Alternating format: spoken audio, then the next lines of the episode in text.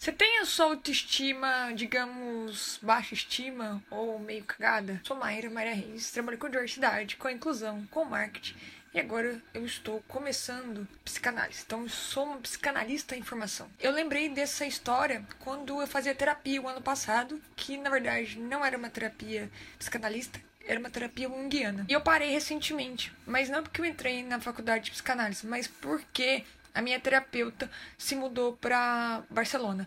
E aí, nesse processo todo, né? Então, sei lá, fez um ano e pouquinho, dois anos, que eu fiz terapia junguiana, que foi muito incrível para mim.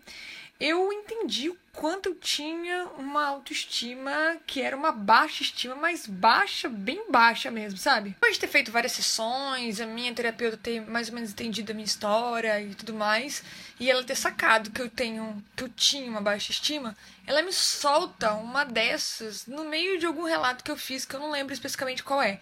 Mas ela falou: a sua história ela tem valor. Olha o tanto de coisas que você já passou nessa vida sozinha, sem pedir ajuda para ninguém e que você superou.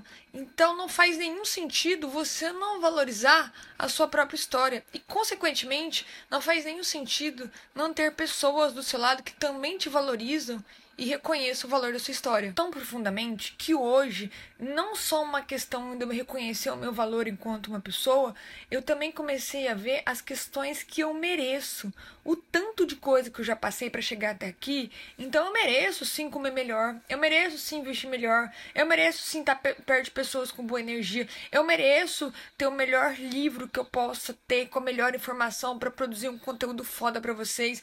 Então eu não só tive uma estima melhor, mas eu comecei a desenvolver uma questão de merecimento por tudo que eu passei.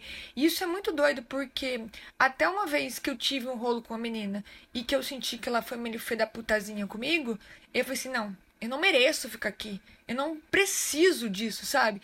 E isso revolucionou absurdamente a minha vida. Falar em merecimento não é fazer uma loucura da vida. Meu Deus, vou gastar tudo que eu posso que eu não posso. Não, mas entre todas as possibilidades, você aprender a escolher o que é melhor para você.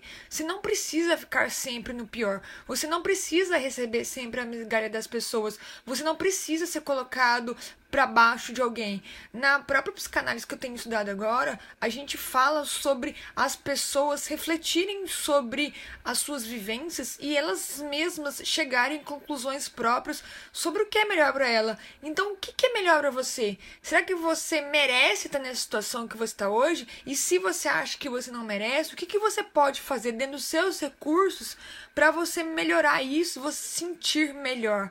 Porque também a gente aprende com essa história de autoestima a colocar limite nas pessoas. E só você pode ter essa resposta. Não vai ser eu, não vai ser o pai, seu amigo, seu namorado, ninguém.